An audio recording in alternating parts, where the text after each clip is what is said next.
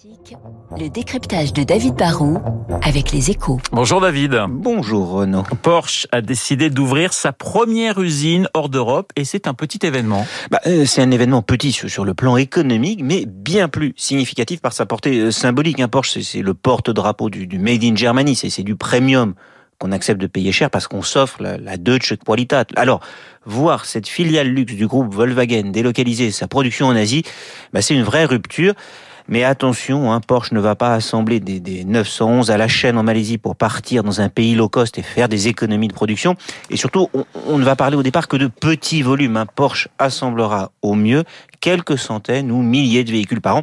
L'essentiel de la production, soyez rassurés, elle sera encore faite en Europe. Alors David, pourquoi Porsche mise sur le Made in Malaysia? Bah, la, la, première raison est financière. Dans, dans certains pays asiatiques comme la Malaisie ou son voisin Singapour, il existe des taxes à l'importation très très élevées qui peuvent aller jusqu'à doubler le prix de vente d'une voiture. Alors même même s'il y a que les riches qui peuvent s'acheter une Porsche, bah mieux vaut quand on est un constructeur contourner les droits de douane, assembler sur place, vendre plus en réalisant de meilleures et en remplissant moins les caisses des douanes.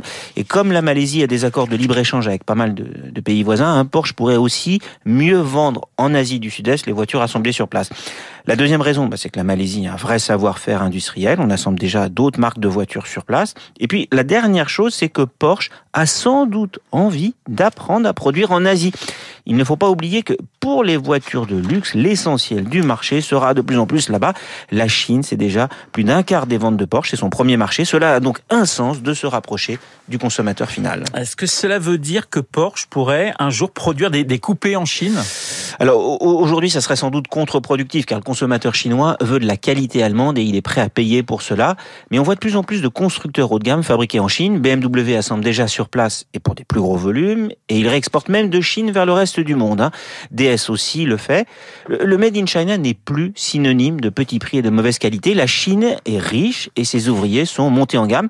Mais Porsche euh, va sans doute y aller que très progressivement. Ils fabriquent déjà leur Cayenne en Slovaquie, mais pour l'instant, leur cœur va continuer de battre près de Stuttgart.